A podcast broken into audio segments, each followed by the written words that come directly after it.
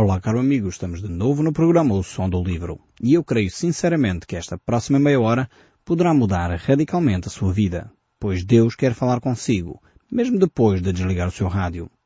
Eu sou o Paulo Chaveiro e nós hoje vamos retomar a leitura do nosso texto no livro de Tiago, no capítulo 1. E nós vamos retomar a partir do verso 16 a 18, só para nos recordar alguns aspectos importantes acerca desta temática que Tiago traz aqui para a nossa reflexão. Nós já estudámos nos últimos programas exatamente estes tópicos que vamos ver aqui, mas vamos relembrá-los, pois certamente hum, são respostas claras àquilo que Deus tem para a nossa vida. Vejamos então. Não vos enganeis, meus amados irmãos. Toda a boa dádiva e todo dom perfeito é lá do alto, descendo do Pai das luzes, em quem não pode existir variação ou sombra de mudança. Pois, segundo o seu querer, Ele nos gerou pela palavra da verdade, para que fôssemos como primícias das suas criaturas. Neste texto que acabamos de ler, vemos aqui várias questões importantes. A primeira delas é que, de facto, encontramos aqui a origem de todo o bem vemos que todo o bem, tudo o que é bom, tudo o que é verdadeiro, procede de Deus, procede do alto. É Deus que traz até a nossa vida. Um segundo aspecto vital uh, que nós encontramos aqui é que em Deus não há variação. Portanto, Deus não acorda de mau humor num dia e no outro está bem disposto. Isto é importante nós frisarmos, porque infelizmente nós muitas vezes temos uma mentalidade acerca de Deus que tem mais a ver com a mitologia grego-romana do que propriamente com o Deus bíblico, o Deus das Escrituras. E aqui este texto é vital para a nossa compreensão de quem Deus é. Deus não é um Deus de humores. Uh, no sentido em que ele hoje acordou mal disposto e vai provocar na Terra uma série de catástrofes, amanhã está bem disposto e vai facilitar a vida a toda a gente. Não é assim Deus. Deus, uh, em, nele não existe uh, variação de mudança, não há mudança alguma. E depois tem aqui também esta ideia ou sombra de mudança.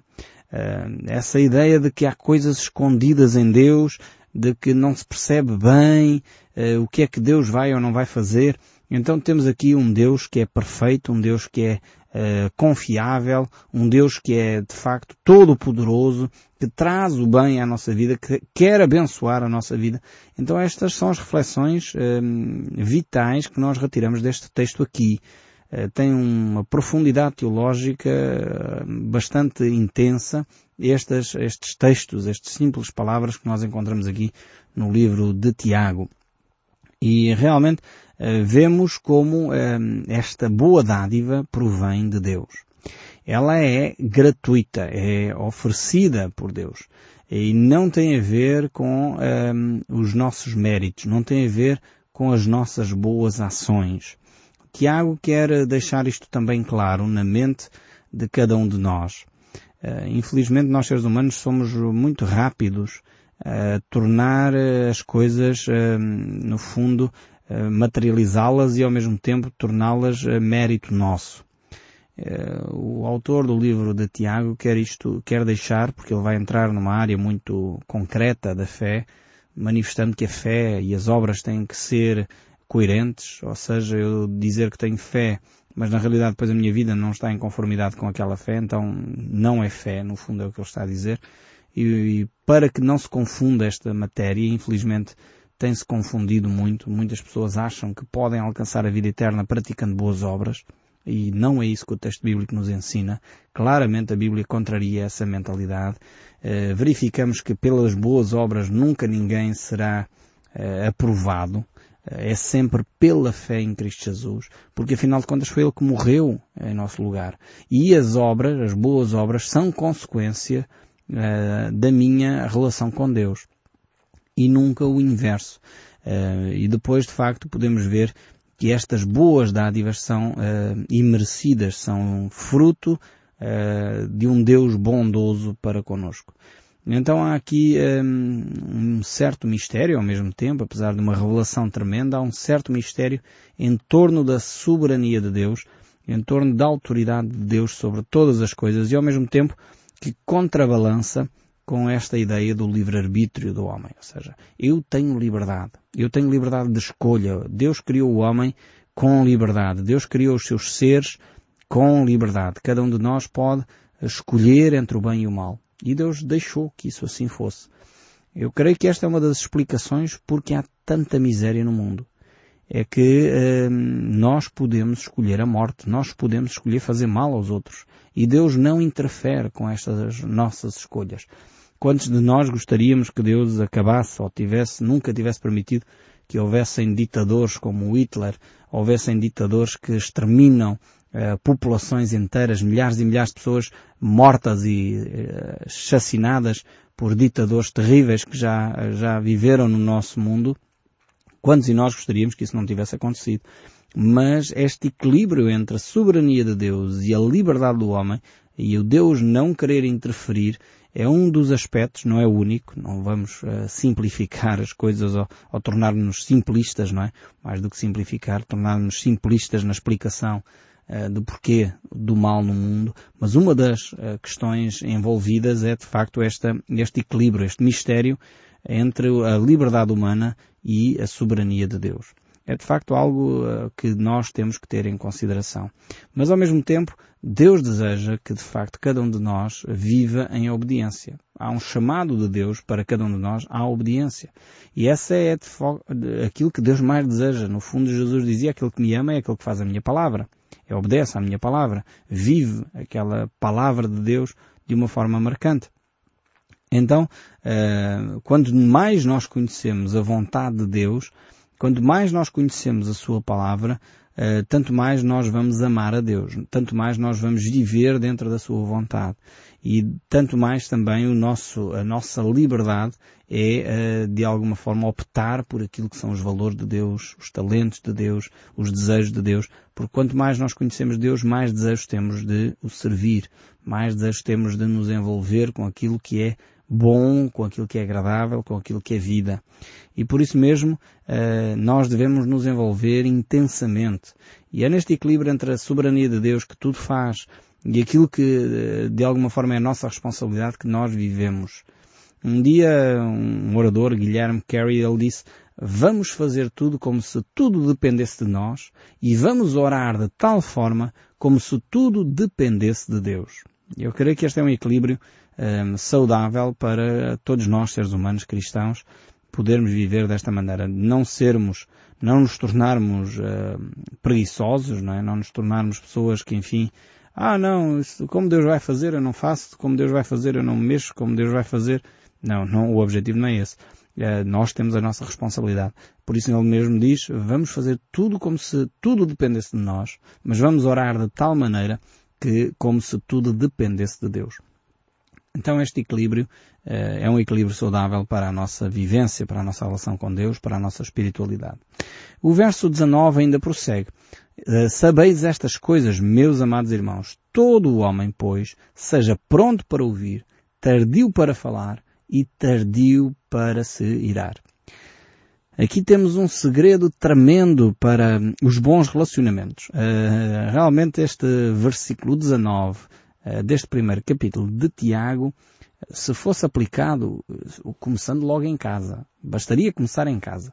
Se nós em casa praticássemos isto, você já reparou como seria a sua relação com o seu marido e a relação com a sua esposa, a relação com os seus filhos, como seria diferente se você fosse tardio para falar e tardio para se irar, mas estivesse pronto para ouvir, mas um ouvir ativo, um ouvir eh, com ouvidos de ouvir. Eu creio que, que aquela expressão que Jesus Cristo utilizava com frequência, cada vez faz mais sentido para mim, mas aquela expressão que Jesus dizia, quem tem ouvidos para ouvir, ouça. Parece quase tão óbvio, não é? Uma pessoa tem ouvidos é para ouvir, não é? Mas quantas vezes nós estamos a, a, a falar ou estamos a, a conversar com alguém e a outra pessoa não ouviu nada daquilo que nós dissemos, dissemos. Uh, ou não compreendeu, ou até ouviu, mas não compreendeu aquilo que nós dissemos. Então o ouvir, aquele que tem ouvidos para ouvir ouça, tem a ver com isto. Não só ouvir as palavras, não só ouvir os sons, mas compreender aquilo que está a ser dito. E realmente é, é, é muito difícil eh, dar este passo Portanto, por isso o autor de Tiago diz para nós sermos prontos para ouvir. Estar atentos àquilo que nós ouvimos. E ainda esta semana estava a conversar com, com um grupo de pessoas. Estava um casal a conversar ali, a, enfim, a tentar explicar uma situação que ocorreu entre eles. É, e claramente não se ouviam. Eles falavam, verbalizavam palavras, mas o outro não compreendia aquilo que um estava a sentir e o outro a mesma coisa. Era os dois lados. Uh, ninguém já uh, se entendia. É, aliás, eu disse ao casal, o que vocês estão a fazer é uma conversa de surdos. Ou seja, nenhum está a ouvir o outro. Ninguém está a ouvir ninguém. Os dois estão a falar, mas ninguém se ouve. Como seria diferente se nós fôssemos prontos para ouvir. Estar atentos. Faça este teste. Eu, eu desafio assim, mais ninguém me está a ouvir. Você aí em casa, próxima vez que o seu cônjuge falar, sua mulher ou seu marido, você para um pouco e diz, o que é que ele me está a tentar dizer? Deixa-me ouvir com ouvidos de ouvir. Deixa-me lá tentar perceber. Em vez de começar logo a responder, em vez de começar logo a engatilhar respostas, a pensar no que vai dizer, sim, eu vou parar, vou ser tardio em falar, e muito menos tardio, uh, ou melhor, e mais tardio em irar, a irar-me, não me vou irar, uh, vou estar pronto para ouvir o que ele tem para me dizer, ou o que, é, o que ela tem para me dizer. Como isso ia mudar a relação? De uma forma tremenda. Isso iria alterar completamente a relação. Sabe porquê? Porque você iria ouvir o que a outra pessoa está a dizer e dizer, mas espera lá, o que tu estás a dizer é isto? Ah, então, mas olha, não tinha entendido. E a pessoa começa uh, realmente a compreender melhor o outro. É tremendo quando este exercício é feito. É por isso que eu creio que Jesus uh, várias vezes nos desafiava a isso. Quem tem ouvidos para ouvir, ouça, ouça. É realmente aqui o Tiago diz a mesma coisa. Seja pronto para ouvir, tardio para falar e tardio para se irar. Uma pessoa que, que é pronta para ouvir é um homem ou uma mulher sábia. Uh, e quantas vezes uh, muitas discussões familiares ocorrem porque as pessoas não estavam prontas para ouvir. Uh, estavam mais prontas para falar do que prontas para ouvir. E quantas e quantas iras são incontidas, são desenvolvidas fruto de uma má conversa, fruto de uma má audição, no fundo. não estar atento àquilo que está a ser dito. E nós vemos, enfim, uh, na sociedade, lemos na história, coisas aberrantes que aconteceram em nome de supostas iras santas, supostas iras, uh, porque a Bíblia fala disso, não é? Que devemos irar-nos, mas não pecar, não se ponha o sol sobre a vossa ira, diz o, o livro de Efésios.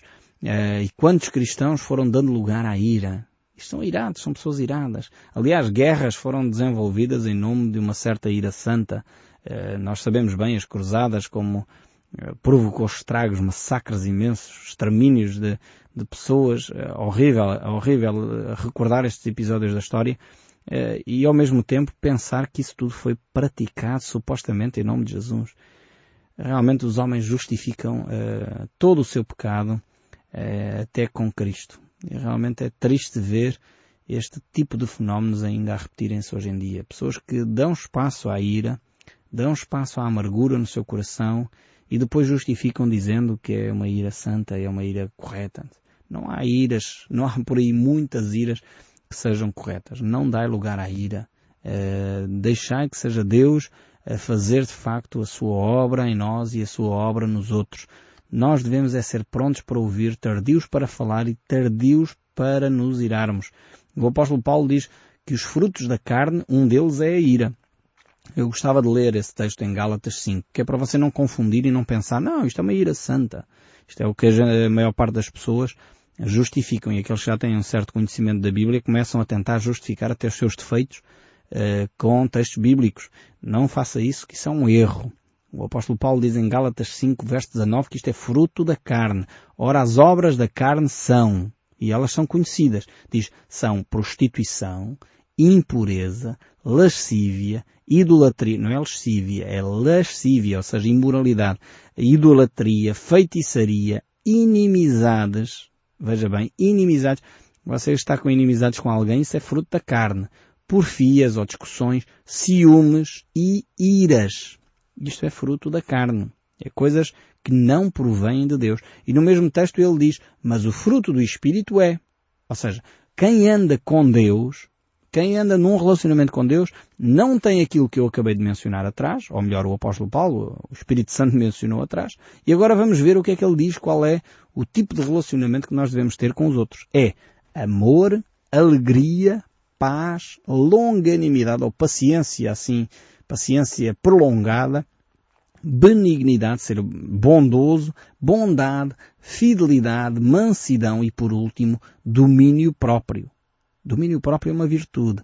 Alguns, em nome de não quererem ser hipócritas, eh, provocam muitas tensões e dizem-se disparates e, e, fazem gritaria e fazem, uh, desenvolvem iras e arrebentam à frente toda a gente. Não, mas eu tenho é que ser sincero e transparente. Não, não, não, não. A Bíblia diz para nós termos domínio próprio. Aquilo que é veneno em nós não é para ser derramado assim por cima das outras pessoas, sem mais nem menos. Nós como cristãos, se andamos em Espírito, temos que ter em nós o fruto do Espírito Santo.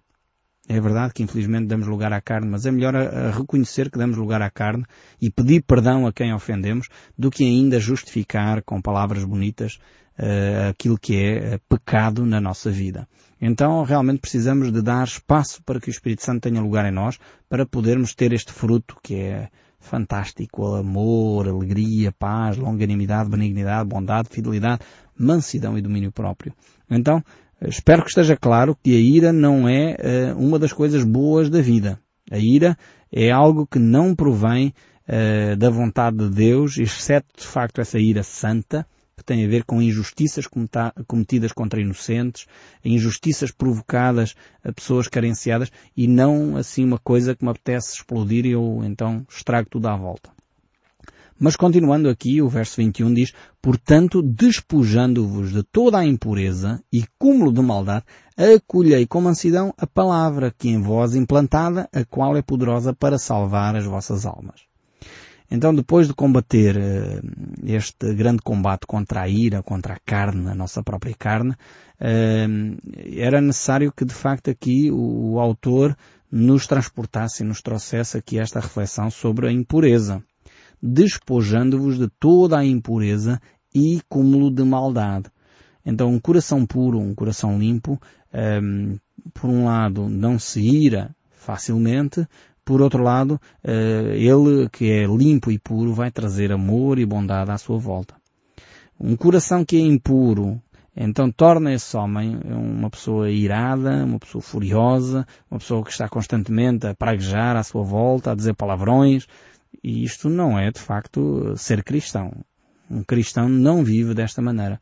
Quando no coração de uma pessoa existe maldade e impureza, uh, a pessoa transforma-se realmente num ser completamente horrível. E é necessário mudar isso. E isso acontece como? Através da ação do Espírito Santo em nós. Não tem a ver só com uh, esforço humano. Não tem a ver só com eu querer mudar.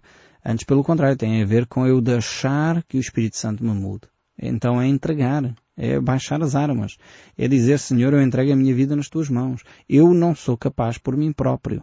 Eu realmente não consigo. Por isso é fruto do Espírito. Ou seja, se é fruto do Espírito, logo não é fruto da minha carne. Se é fruto da minha carne, é aquilo que nós já vimos, não presta. E realmente precisamos de deixar Deus trabalhar mais e mais em nós. O apóstolo Paulo ainda acrescenta dizendo, pelo contrário, se o teu inimigo tiver fome, dá-lhe de comer, se tiver sede, dá-lhe de beber, porque fazendo isto amontoarás brasas vivas sobre a sua cabeça.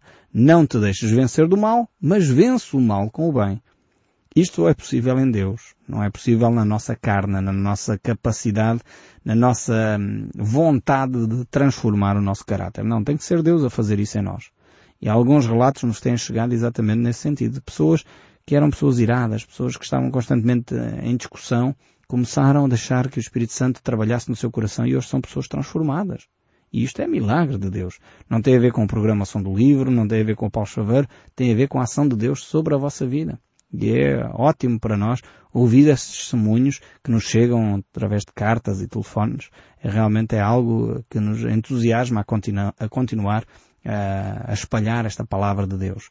O verso 22 ainda diz, tornai-vos, pois, praticantes da palavra e não somente ouvintes, enganando-vos a vós mesmos. Tiago é um autor que nos vai desafiar à prática da fé. Ou seja, não ficarmos só nos eh, bancos da nossa igreja, sentados, ou nos bancos de casa, a ouvir o programa Som do Livro e pensar, bem, isto já chega. Não, não chega. A Bíblia é muito clara que nós devemos ser praticantes da palavra. Não é só ouvintes. Eh, ouvir é bom, mas não chega. Há muitas pessoas que acham, ah, não, mas eu já ouço a Bíblia. Eu já leio a Bíblia todos eh, os dias. Ou eu já vou à missa todas as semanas. Isso é bom, mas não chega. A Bíblia nos diz, e o próprio Senhor Jesus Cristo nos diz, que aquele que ouve a palavra e põe em prática é um homem sábio. Então, para nós nos tornarmos sábios, uh, temos que pôr em prática a palavra de Deus. E o verso 23 prossegue, se, porque se alguém é ouvinte da palavra e não praticante, assemelha-se ao homem que contempla no espelho o seu rosto natural, pois assim mesmo se contempla, e se retira, e para logo se esquece como era a sua aparência. E este é, é um texto que reflete mesmo a, eh, a nossa maneira de ser. Não sei se consigo, acontece, mas eu olho para o espelho, a minha cara, vejo, etc., mas não consigo, uh, depois de me ir embora, recordar-me das minhas feições. É um, um facto uh, este aqui do que o autor de Tiago nos deixa. E quem não põe em prática a Bíblia é a mesma coisa. Esquece rapidamente uh, daquilo que é importante da vida. Eh, e é necessário nós darmos espaço a essa palavra porque é ela que nos purifica. Jesus disse isso no Evangelho de São João, capítulo 15, verso 3. Vós já estáis limpos pela palavra que vos tenho falado. E Tito reforça ainda esta ideia, não por obras de justiça praticadas por nós, mas segundo a sua misericórdia. Ele nos salvou mediante o lavar regenerador e renovador do Espírito Santo.